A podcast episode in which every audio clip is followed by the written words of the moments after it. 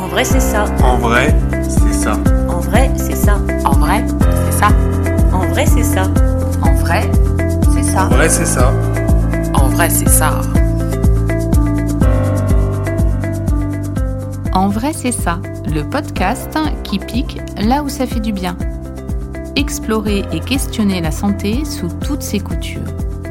Idées reçues, inconscient collectif, réseaux sociaux, Internet, autant de prismes qui déforment la réalité. Prenons le temps d'écouter ceux qui expérimentent au quotidien et racontent. En vrai, c'est ça. Bonjour, je suis Estelle Barrellon, pharmacienne et naturopathe, et je cherche avec vous la meilleure façon d'aborder sa santé. Bonjour et bienvenue à tous sur cet épisode consacré à la prévention en dermatologie. Prévenir plutôt que guérir. La médecine actuelle s'attarde beaucoup sur les symptômes et les soins de la maladie déclarée. Cela engendre des coûts difficiles à absorber par notre système de prise en charge qui déborde. La dermatologie est une des spécialités où le nombre de médecins a beaucoup diminué en 10 ans, environ 10% en moins de praticiens. Elle cherche donc à évoluer en développant une stratégie de prévention. Les dermatologues sont très sensibilisés et impliqués dans des événements de santé publique à visée éducative. La Semaine nationale de dépistage des cancers cutanés en est un exemple et se tient chaque année sur tout le territoire français avec des campagnes ciblées. Les mélanomes, cancers cutanés, sont au cœur de ces campagnes de dépistage. La prévention est essentielle pour détecter des anomalies sur la peau et l'autosurveillance s'apprend. Rendre les patients acteurs de leur santé, simplifier le parcours patient parfois difficile en dermatologie, nouvelles thérapies, règles de photoprotection, le sujet de la dermatologie appelle de nombreuses questions. Pour y répondre, je reçois aujourd'hui Lucie Bonnecarrère, dermatologue, praticien hospitalier à l'hôpital de Vienne. Avec elle, nous allons parler dermatologie, démographie médicale et surtout Je vous souhaite une bonne écoute.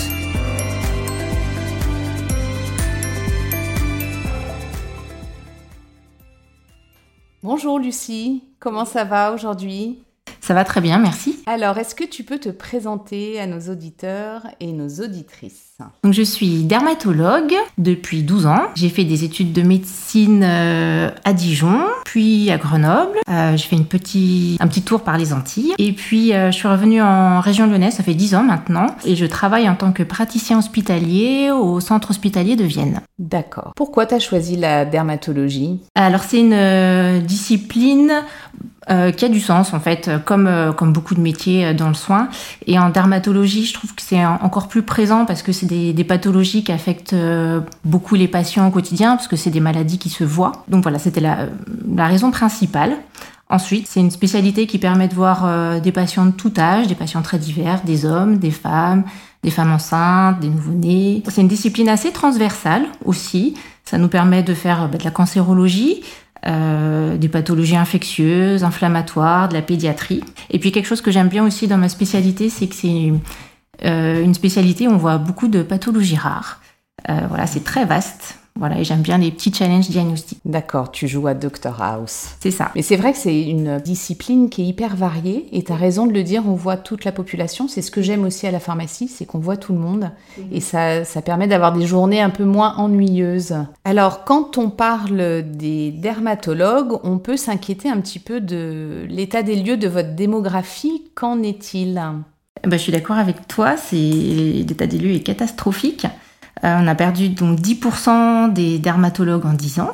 On est passé d'environ 4000 à 3400 dermatologues en France. Euh, le problème principal, enfin c'est le problème majeur, c'est qu'on n'est pas assez nombreux.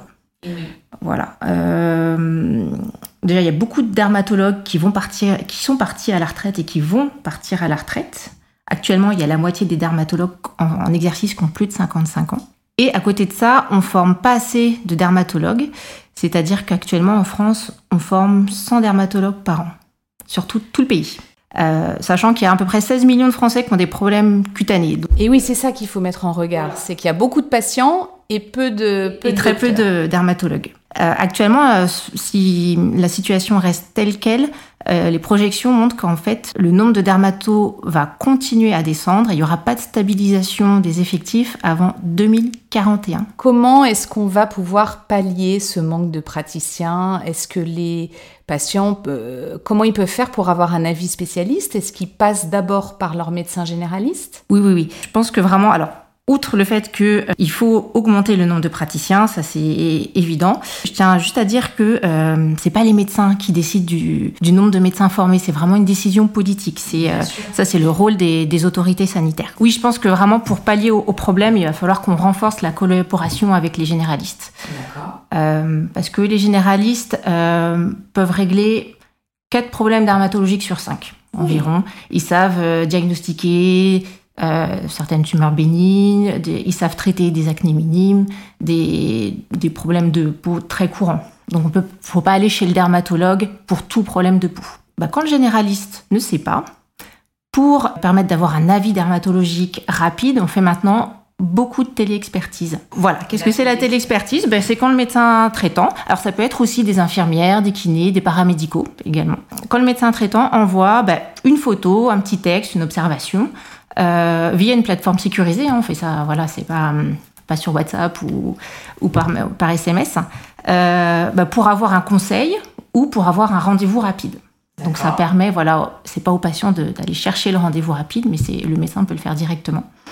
Ça permet de réduire les délais pour les problèmes dermatologiques urgents ou semi-urgents. Mm-hmm. Une suspicion de mélanome, une suspicion de carcinome, de la, du visage, des éruptions aiguës. Ça permet aussi de diminuer le nombre de consultations parce que certaines, euh, certains problèmes vont pouvoir trouver une solution directement mhm. sans voir le dermatologue. Et puis, je trouve c'est bien aussi parce que bah, nous, ça nous permet de mieux, mieux connaître euh, nos correspondants.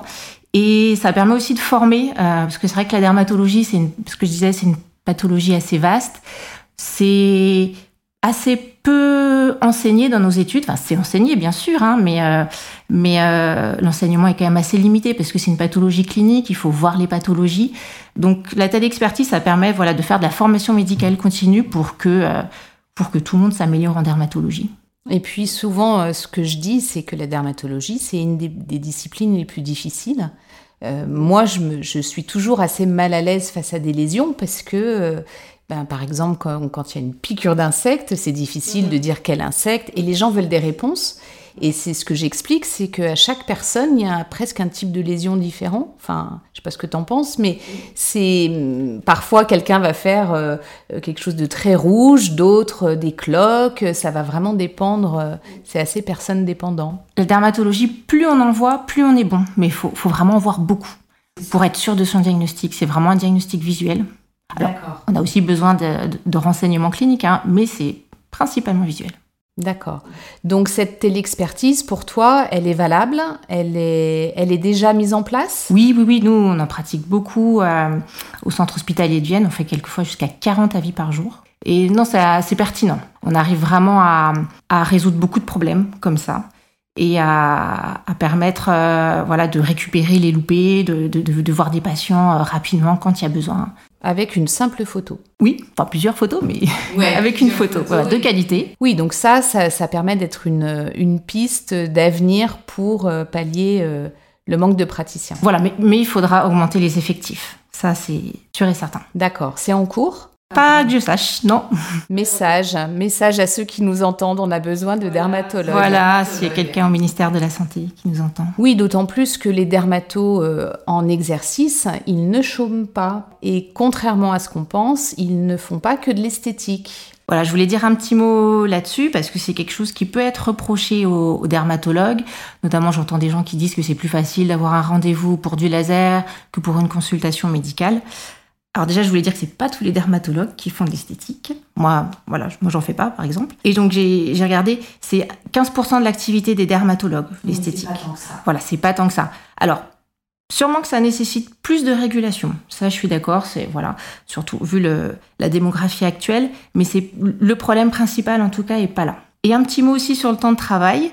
Euh, en moyenne, les dermatologues travaillent euh, 8 demi-journées par semaine, donc 4 jours par semaine. C'est souvent des journées bien remplies. Donc euh, voilà, les, les 35 heures sont largement dépassées. Et puis euh, ça, tu fais bien parce que le grand public a parfois tendance à minimiser le travail qui est fait. Vous faites un travail formidable, vous êtes au boulot euh, du lundi au vendredi. Euh, rien que ce que tu nous as donné, la 40 avis euh, à regarder, déjà en plus de tes consultations. En plus des consultations, voilà. Bon bah voilà, ça donne une idée de la charge. Donc euh, merci de, de t'occuper de tes patients comme ça. Alors, quand on parle de prévention en dermatologie, euh, on pense tout de suite au dépistage précoce des mélanomes. Est-ce qu'on peut rappeler à nos auditeurs et nos auditrices quand s'inquiéter et comment surveiller leur peau? Ce qu'on appelle l'autosurveillance. Donc quand s'inquiéter eh ben donc dans deux situations, quand il y a la modification d'un grain de beauté préexistant ou quand il y a l'apparition euh, d'une nouvelle tache noire. Donc la modification du grain de beauté, eh ben, il va changer de couleur, de, de taille, il va changer en superficie, il va, changer, il va s'étaler. Voilà, comme une tache d'huile. Souvent, les gens sont inquiétés quand le grain de beauté se modifie en relief. Ça, c'est souvent peu euh, important, peu grave. C'est pas forcément ça le euh, qui doit alerter, c'est surtout la euh, l'augmentation en, en taille de façon horizontale. Quand le, grain de beauté se modifie, c'est souvent dans le délai de quelques semaines. Quand un grain de beauté se modifie du jour au lendemain, c'est rarement grave. C'est souvent un petit phénomène traumatique ou inflammatoire. Euh, et souvent, ça, ça rentre dans l'ordre en 15 jours. Et c'est pas signe euh, ensuite, euh, enfin, c'est pas à risque de favoriser l'apparition du cancer quand on traumatise un, un grain de beauté. D'accord, tu veux dire un grain de beauté qui se met à saigner, qu'on a accroché? Quand on accroche un grain de beauté et qui revient dans la normale au bout de 15 jours, c'est pas grave. Par contre, s'il change de taille sur le plus long terme, Voilà, sur quelques semaines, là, on s'inquiète. Alors, le plus souvent, euh, le, le mélanome, en fait, euh, ne paraît pas sur un grain de beauté, mais il apparaît sur la peau saine. Et on va voir apparaître une tache. Alors, souvent noire, mais pas toujours. Et là, il y a deux règles à connaître pour s'auto-surveiller. Alors, il y a la règle ABCDE et la règle du vilain petit canard. Alors, la règle ABCDE, donc A, c'est asymétrie. C'est quand on a une lésion qui n'est ni rond, ni ovale. B, c'est bord irrégulier, quand les bords sont mal limités, un petit peu déchiquetés, quand ils font des pattes. C, c'est couleur hétérogène, donc euh, en fait, il faut compter. euh, quand il y a plus de trois couleurs, c'est pas bon. faut montrer le grain de beauté. D, c'est diamètre supérieur à 6 mm. Voilà, pour dire que effectivement, ce qui est vraiment important, c'est l'extension euh, en superficie. Voilà, plus de 6 mm. Quand on n'a pas d'autres grains de beauté qui font 6 mm, faut, faut, faut s'alerter. Et E, c'est le critère le plus important, c'est l'évolution. Voilà, quand il y a un changement rapide de taille, de, couleur, de forme du grain de beauté, là il faut, euh, il faut consulter. Voilà. Alors la règle du vilain petit canard. Donc en fait, on part. Le postulat, c'est que euh, tous les grains de beauté d'une personne vont être euh, à peu près similaires. Alors les, les gens qui sont blonds vont avoir des grains de beauté marron clair ou un petit peu rosé, une certaine taille. Les gens qui ont la peau plus mate vont avoir des, des petits grains de beauté, souvent plus, plus foncés. Il faut s'alar- s'alarmer quand euh, eh ben, on a un grain de beauté euh, qui ne ressemble pas du tout aux autres. donc là, à ce moment-là, Eh ben, il faut consulter.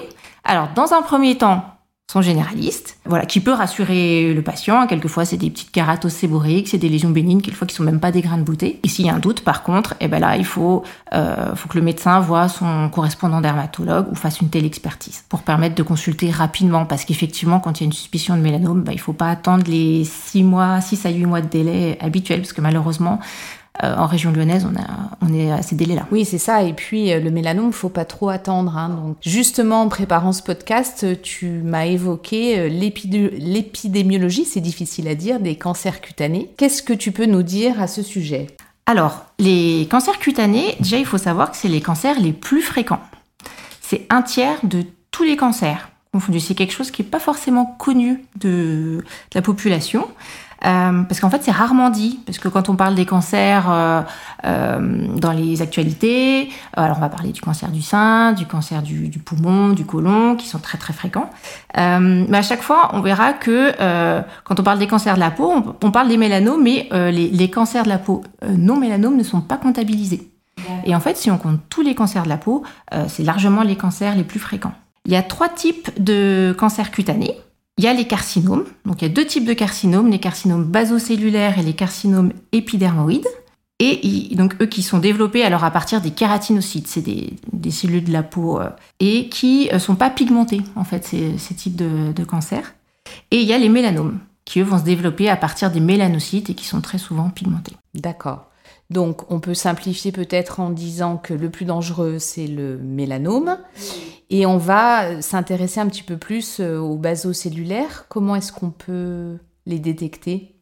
Alors, le basocellulaire, donc c'est le cancer le plus fréquent. hein. Déjà, c'est un Français sur quatre qui peut faire un, qui fait un basocellulaire au cours de sa vie. C'est, ça va se manifester par une lésion rouge, euh, un petit peu perlée, on dit un petit peu grise, euh, qui saigne en fait et qui guérit pas. Comme un petit bouton qui guérit pas. Voilà, et qui petit à petit, au bout de, de quelques semaines, va augmenter de taille.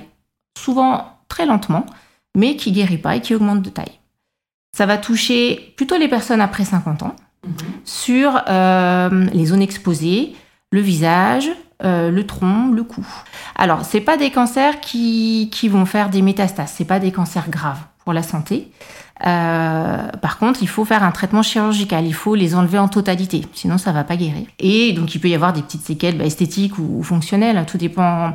Tout dépend où c'est placé. C'est ça qui, qui peut être gênant en fait quand c'est placé bah, sur le nez ou près de l'œil. Voilà, ça peut être des chirurgies plus ou moins compliquées. Et oui, parce que ça ramifie en fait, il y a des- beaucoup de ramifications qu'on ne voit pas. Et quelquefois, c'est plus gros qu'on ne le pense. Oui. Ouais, c'est ça.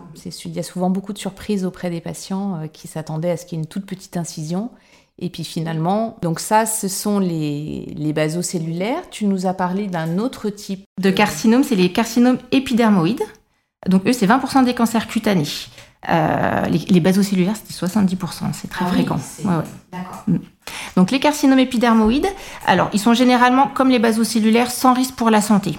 Donc pas de risque de, de métastase, sauf chez les patients immunodéprimés, donc ceux qui ont des défenses immunitaires plus basses, ceux qui prennent des, des, médicaments immunosuppresseurs, les greffés, et chez les personnes très âgées. Au-delà de 85-90 ans, on peut voir apparaître des, des, des ganglions métastatiques. Alors ça va plutôt toucher les gens qui ont une exposition solaire chronique et répétée très intense. Donc souvent les gens qui travaillent au soleil, euh, les agriculteurs par exemple, ou les gens qui s'exposent beaucoup beaucoup au soleil. D'accord. Comment on peut le reconnaître? Alors ça va hum, se manifester par une boule, donc on appelle ça un nodule, euh, rouge, douloureux. La douleur c'est souvent un bon signe de, carcinome. Et euh, avec une petite croûte dessus, kérato- kératosique, et qui va aussi euh, saigner et grossir progressivement. Ça va apparaître aussi sur les zones exposées, donc souvent c'est les zones qui sont tout le temps dehors, le visage, les mains, les avant-bras. Et le traitement, c'est aussi chirurgical. Il faut enlever la lésion en totalité pour s'en débarrasser. Très bien. Eh bien, que de problèmes euh, possibles. Et il va rester le plus vilain, le, le mélanome, celui qui fait très peur à tout le monde. Alors, peut-être déjà aussi qu'on peut rassurer si c'est pris à temps, on sait s'en occuper. Bien sûr, bien sûr. Les mélanomes, donc c'est c'est le moins fréquent des cancers cutanés, mais ça reste un cancer euh, assez fréquent quand même. Hein. 15 000 cas par an de mélanome, donc c'est pas rien non plus. Alors, l'incidence augmente euh, double tous les 10 ans pour le mélanome. C'est clairement un, un cancer qui, euh, qui, qui est de plus en plus fréquent. On sait pourquoi? C'est les habitudes d'exposition solaire. Et le vieillissement de la population aussi, parce que plus on prend de l'âge, plus on- mathématiquement on a pris le soleil. Donc c'est un cancer euh, qui peut faire des métastases. On compte à peu près 1700 décès par an de mélanome, ce qui n'est pas rien non plus. Mais dans la, effectivement, dans la majorité des cas, euh, le mélanome se soigne très bien quand c'est pris à temps. D'où l'intérêt de faire un dépistage, de s'auto-surveiller. Euh, quand le mélanome est de petite épaisseur, alors nous on a un, un indice qui s'appelle l'indice de Breslow, c'est l'épaisseur du, du mélanome dans la peau. Quand il fait moins d'un millimètre, c'est euh, des cancers qu'on guérit euh, très très bien. Le traitement, ça va être de faire une exérèse large de la, de la cicatrice, donc déjà de l'enlever en totalité. Et une fois que la lésion est enlevée en totalité, il faut refaire une exérèse plus élargie de la cicatrice à 1 ou 2 cm, selon l'épaisseur du Breslow. D'accord, donc le traitement, il est essentiellement chirurgical. Essentiellement chirurgical pour la plupart des mélanomes. Maintenant, quand le, le est vraiment très gros, ou quand il y a, s'il y a malheureusement des, des ganglions atteints ou des métastases à distance, on peut proposer des, des traitements par, euh, par immunothérapie ou par thérapie ciblée, qui marchent de mieux en mieux. Super Lucie. Alors maintenant qu'on a, on va dire, détaillé les types de cancers cutanés, on, on rêve d'avoir tes conseils en matière de photoprotection. Qu'est-ce qu'on peut faire? Alors, c'est important de bien se protéger du soleil parce que des cancers de la peau sont liés à l'exposition solaire. Ce que je répète tous les jours à mes patients, alors déjà, c'est d'éviter de s'exposer euh, au soleil, enfin d'être dehors, en fait, pas forcément s'exposer, mais être dehors, d'être dans son jardin ou autre. Éviter euh, voilà, d'être dehors entre midi et 16 heures. Alors ça, c'est en période estivale? Oui, en période estivale. En période estivale, on est d'accord. De porter un chapeau à large bord. Pourquoi? Pour bien protéger le cuir chevelu et pour protéger les oreilles aussi, notamment chez les hommes qui ont un petit peu moins de cheveux. Et ça, le chapeau, c'est toute l'année. Des lunettes, des vêtements couvrants si possible jusqu'au genou, jusqu'au coude. Si on peut faire plus, encore mieux, mais déjà genou, coude, c'est très bien. Et euh, bah, ce qu'on ne peut pas euh, recouvrir avec le chapeau, les vêtements, en période estivale, euh, il faut le protéger avec une crème solaire. Indice SP50 ⁇ toutes les deux heures, en bonne quantité. Euh, environ deux phalanges sur un avant-bras, par exemple. On va vider les, tubes de crème solaire. Hein. Alors de toute façon, il ne faut pas les utiliser d'une année sur l'autre. Alors voilà, j'allais te lancer là-dessus parce que c'est une question qu'on a régulièrement au comptoir. Est-ce qu'on peut utiliser la même crème solaire d'un été sur l'autre? C'est pas recommandé. C'est pas recommandé, non. Déjà pour l'efficacité, alors très probablement que ça serait un petit peu efficace, mais aussi même pour euh, l'innocuité la crème. Voilà, ça s'abîme. Il y a quand même aussi des conservateurs, il y a des filtres. Euh, voilà, il faut, il faut les changer d'une année sur l'autre pour éviter ensuite euh, le vieillissement de tous ces composants. Qui... Oui, le rancissement, l'oxydation, c'est sûr. Donc on change régulièrement ces crèmes solaires. Est-ce que tu as des recommandations, euh, on va dire, de marque Est-ce que tu préfères les filtres minéraux, les filtres chimiques? Est-ce que tu as des, recommandations sur le sujet? Alors, les filtres minéraux, c'est vraiment ceux qui, réfléchissent les UV, qui vont pas les absorber, réfléchir. Alors, c'est ceux qui sont très pâteux. Voilà. Plutôt blanc. Voilà, qui rendent euh, la, peau très blanche.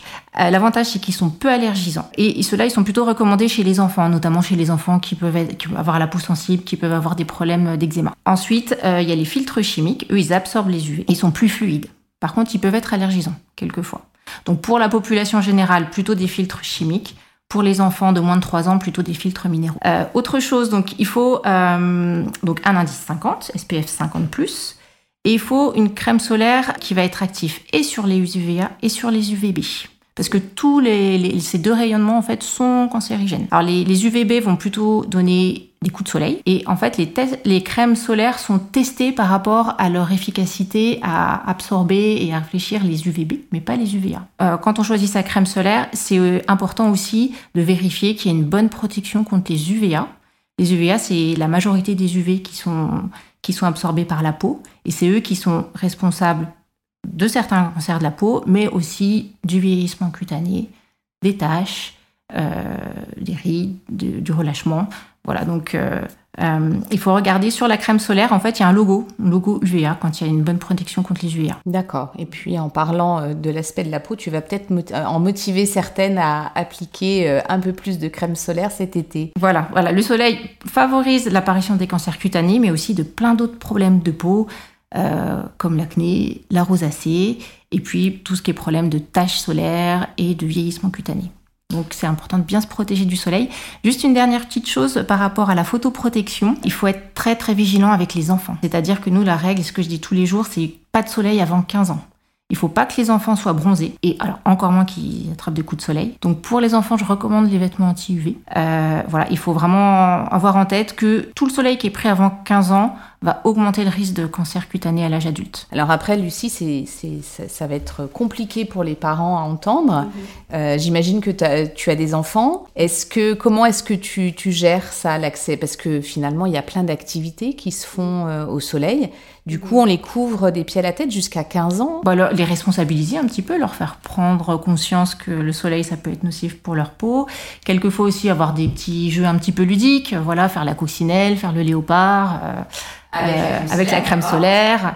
De plus en plus, quand même, les, parents sont, sont vigilants par rapport à ça. Et quand on voit bah, les copains qui font ça, il faut pareil. Très bien, bah, on va passer l'été à courir derrière nos enfants pour leur mettre de la crème solaire, mais c'est tellement important qu'il va falloir le faire. Euh, quid de l'exposition en ville? Parce que finalement, on circule en ville, on peut passer du temps un petit peu en terrasse, dehors. Évidemment, on se protège Évidemment, on se protège. Voilà, il y a certaines situations qui sont très à risque, comme la mer, la montagne, où là, il faut être très très vigilant à cause de, de la réverbération des UV avec le sable, avec l'eau, ou les UV qui sont plus forts en altitude. Mais euh, en ville, bah, c'est comme, euh, comme à la campagne, les UV sont là. Donc, euh, si on n'est pas à l'intérieur, Dès qu'on est dehors, on se protège. Même par temps nuageux? Oui, alors il y a certains temps, notamment quand, euh, quand il y a beaucoup beaucoup de luminosité, on se rend compte que l'indice UV est très fort. Donc euh, il, faut, il faut aussi se méfier. Il y a des indices UV maintenant, on peut, on peut trouver ça. Euh, on peut trouver ça sur le téléphone assez facilement. Voilà, à partir d'un indice UV à, 3, il faut, faut, se protéger. Ouais, je pense au temps breton parfois qui est traître. Donc attention, même si le, le, ciel est un peu gris, à bien vous protéger, même en ville, à la campagne et d'autant plus en montagne et au bord de la mer. On va quitter euh, le monde de la, du soleil et de la photoprotection pour aller vers des pathologies qui sont assez fréquentes en, en dermato. Alors je pense à l'eczéma et au psoriasis. Et je voulais que tu nous parles un peu des nouvelles pistes sur le sujet parce qu'il y a des tas de personnes qui en souffrent et qui n'ont pas forcément de réponse à part les corticoïdes. Alors les corticoïdes, ça, ça, fait encore partie du traitement. Hein. Euh, juste un petit rappel sur l'eczéma, sur la dermatite atopique, c'est une pathologie qui est euh, très fréquente, qui évolue par poussée, alors qui, apparaît souvent dans l'enfance et qui a tendance à disparaître à l'âge adulte, mais pas toujours et qui peut être associé donc à de l'asthme, de la, des rhinites allergiques. C'est un terrain, hein, un terrain atopique. Ça va se manifester par une peau sèche déjà. Ça, on sait que chez les atopiques, il y a un, défaut d'une protéine euh, dans la peau qui s'appelle les filagrines et qui vont euh, diminuer la cohésion de la peau. Et c'est ça qui va rendre la peau sèche. Voilà. Donc le premier traitement sur la dermatite atopique, ça va être, je vais y revenir, ça va être de bien hydrater sa peau. Donc si la peau n'est pas correctement hydratée, l'eczéma va apparaître. Et là, ça va se manifester par des démangeaisons déjà, et ensuite des plaques qui vont être rouges, qui vont être sèches, quelquefois suintées ou quelquefois s'épaissir. Donc chez les bébés, c'est plutôt sur les joues, chez les enfants plutôt au niveau des plis, les coudes, les genoux, les aisselles, et chez l'adulte sur le, visage et les mains. C'est une maladie qui est hyper embêtante et tu voulais nous parler de nouveaux traitements qui existent pour les, les, eczémas très compliqués. Alors je ferai juste une petite parenthèse sur le traitement préventif, parce que quel, que soit le traitement qu'on a, un traitement de fond par crème ou par euh, piqûre, par cachet, ça sera toujours important de bien bien s'hydrater la peau. Comment faire? Alors déjà, c'est utiliser des produits sans savon pour la toilette, euh, voilà, qui vont respecter le film hydrolipidique pour pas dessécher trop la peau. Donc il faut éviter le savon de Marseille, éviter les, gels douches avec des parfums du commerce. Il faut prendre des douches plutôt que des bains, pas trop chaudes, 30-35 degrés, et pas trop longues. 5 minutes maximum. Bien sécher sa peau en tamponnant, parce qu'en fait le contact de l'eau paradoxalement assèche la peau. Donc bien sécher sa peau en tamponnant dès qu'on a fini la douche, sans frotter. Et il faut hydrater, donc appliquer sa crème hydratante juste après. Et chez les atopiques, il faut appliquer de la crème hydratante tous les jours. Voilà, plutôt des baumes ou des cérates, qui sont un peu plus riches. Donc en cas de poussée, on a toujours les dermocorticoïdes. Il y a beaucoup de personnes qui en ont peur. Il faut pas. Voilà, ça reste quand même indispensable dans les traitements des, poussées aiguës d'eczéma parce que ça a vraiment un effet extincteur. Et euh, ça va calmer l'inflammation. Et dans l'eczéma, c'est important de traiter fort d'emblée. Voilà, faut, faut vraiment tout traiter, comme l'incendie, il faut tout traiter pour pas que ça, ça reflambe. Et c'est important de bien traiter les eczémas parce que malheureusement, en fait, il y a beaucoup d'allergies qui peuvent apparaître euh, par l'intermédiaire de la peau, parce qu'il y a une, altération de la barrière cutanée. Une brèche. Voilà. Et euh, en fait, le fait de maltraiter un eczéma, chez ces personnes atopiques qui peuvent avoir plus tendance que les autres à développer des allergies, eh ben, euh, on peut développer des vraies allergies euh, par l'intermédiaire de la peau. Par exemple, les allergies à la cacahuète peuvent, euh, peuvent apparaître euh, si on a un eczéma au niveau des mains. Et c'est pas forcément en ayant déjà, on s'est pas sensibilisé en mangeant une cacahuète, mais en touchant une cacahuète avec ses mains. Donc voilà, c'est important de bien traiter l'eczéma et il faut pas avoir peur des dermocorticoïdes quand on est dans une poussée aiguë. Alors les nouvelles pistes, juste aussi, il y a, d'autres traitements topiques qui existent, alors qui sont prescrits que chez les dermatologues, mais on a encore des petites choses pour faire une épargne en cortisone, notamment le tacrolimus topique. Et donc ces nouveaux médicaments, euh, on va les prescrire alors chez les gens euh, aussi qui, qui, sont résistants aux immunosuppresseurs, parce qu'on prescrit encore des immunosuppresseurs type méthotrexate ou cyclosporine. Mais de plus en plus, on y vient, on va prescrire majoritairement des biothérapies dans l'eczéma, l'eczéma atopique. C'est euh, des nouveaux médicaments qui sont ciblés sur les interleukines, c'est des substances inflammatoires. Et donc ça va être très spécifique comme action, ce qui fait que ça va être un traitement bien toléré à court et à long terme. efficaces et avec qui, n'ont pas les, effets secondaires des immunosuppresseurs. Et c'est ce sont des traitements qu'on va avoir à vie? Ah, Souvent, c'est des traitements au long cours. Alors en revanche, c'est des traitements qui sont réservés aux eczémas sévères. C'est sur prescription hospitalière. Donc voilà, il faut, faut aller voir un dermatologue hospitalier ou un pédiatre hospitalier. Et c'est quand même encore un coût très important pour la sécurité sociale. Donc, euh, euh, pour le moment, c'est réservé aux eczémas euh, assez sévères. D'accord.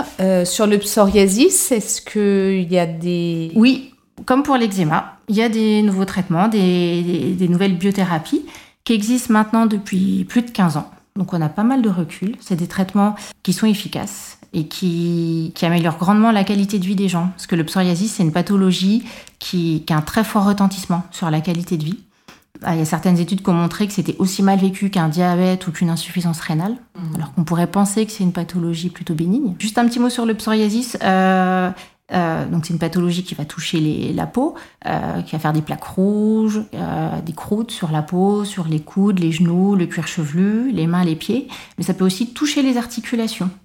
Donc c'est pas si anodin que ça et on peut avoir des, destructions articulaires.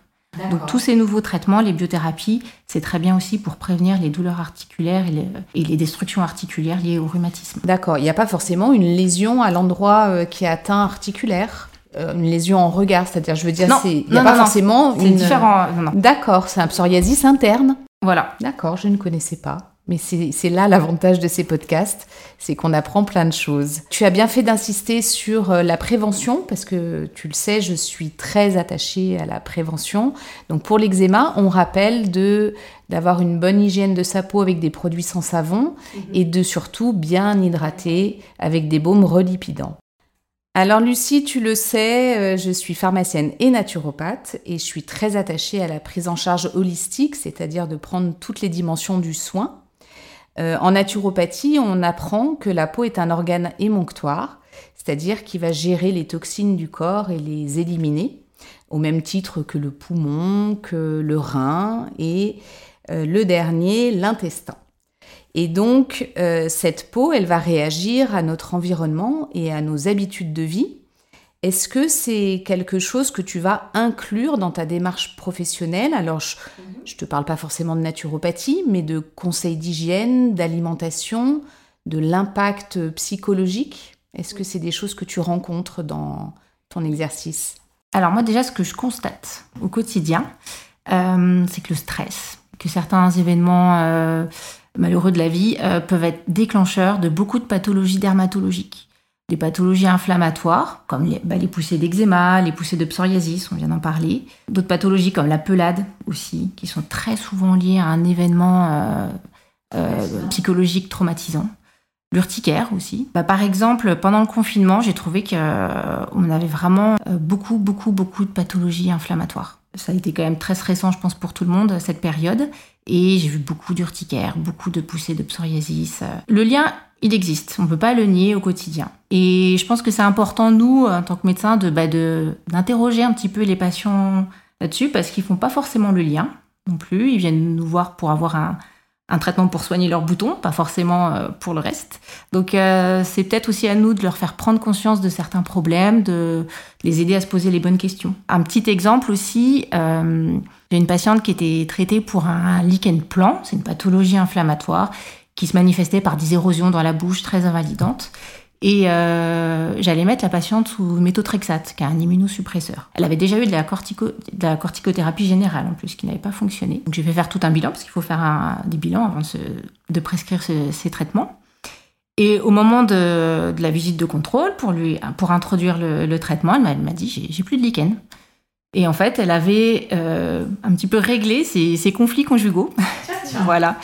Euh, voilà. Et des anecdotes comme ça, on, en a souvent, en fait. Voilà. Euh, en réglant quelquefois des problèmes avec l'entourage, des problèmes au travail, et ben on arrive à améliorer des pathologies plus, importante. Au niveau alimentaire, est-ce que tu fais des liens entre ce qu'on mange et l'état de la peau? Est-ce qu'il y a des choses qui t'interpellent de temps en temps? Euh, Dans certaines pathologies, notamment l'acné, on en parle, hein, euh, l'alimentation va jouer un rôle. C'est sûr que euh, ça a été prouvé même que euh, bah, la consommation de certains aliments, euh, notamment tous les, aliments à index glycémique élevé, donc les aliments gras, sucrés, tout ce qui est hum, aliments industriels, préparés, voilà, ça, va déclencher des, ce qu'on appelle le pic d'insuline, enfin ça va, ça va augmenter très rapidement l'insuline, ça augmente l'inflammation dans le corps. Et pour les problèmes d'acné, ça a été prouvé qu'il y a un lien entre la consommation de ces aliments et euh, des poussées d'acné. Donc après, ben voilà, je donne les mêmes conseils euh, que vont donner les généralistes ou qu'on donne euh, à la population générale. Bah, manger des fruits et des légumes, des céréales complètes, des légumineuses. voilà, veiller à, avoir une alimentation équilibrée au quotidien. Très bien. Et ça, je suis contente de te l'entendre dire parce que moi, c'est mon premier conseil aux jeunes gens qui viennent me voir pour des problèmes d'acné je leur demande comment ils mangent, parce que très très souvent c'est le reflet de, du carburant qu'on met. Euh, quelques, on va peut-être terminer sur euh, tes conseils d'hygiène pour avoir une belle peau. Euh, qu'est-ce que tu peux nous dire Quels vont être tes conseils là-dessus? Alors, bah vous l'aurez compris, éviter de s'exposer au soleil. je, je, je, remets une couche là-dessus, mais je pense que c'est très important. Voilà, pour la prévention des cancers cutanés, mais aussi de, de, plein d'autres pathologies, de l'acné, la rosacée, des taches, du vieillissement, les rides, le relâchement. Donc euh, voilà, ne pas s'exposer au soleil. Éviter la cigarette aussi. Ça, c'est le cocktail euh, tabac plus soleil.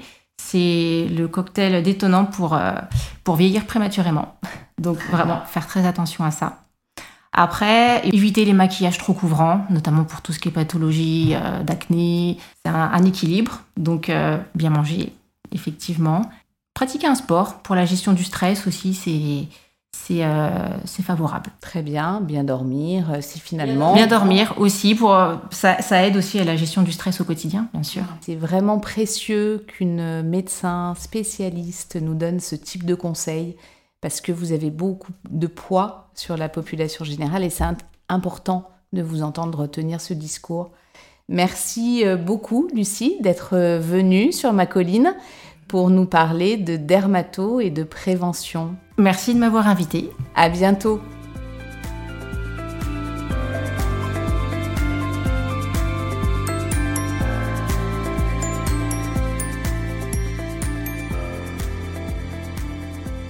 Cet épisode sur la prévention en dermatologie est désormais terminé. L'été arrive avec la promesse d'après-midi de farniente au soleil. Rappelez-vous de bien vous protéger et de profiter du soleil avec modération. Chapeau, crème solaire et ombre aux heures les plus chaudes sont vos meilleures armes pour passer des vacances en sécurité. À la rentrée, observez-vous comme l'a suggéré Lucie et n'hésitez pas à consulter en cas de doute sur un grain de beauté. Merci beaucoup pour votre écoute et je vous dis à bientôt pour un nouvel épisode d'En vrai, c'est ça.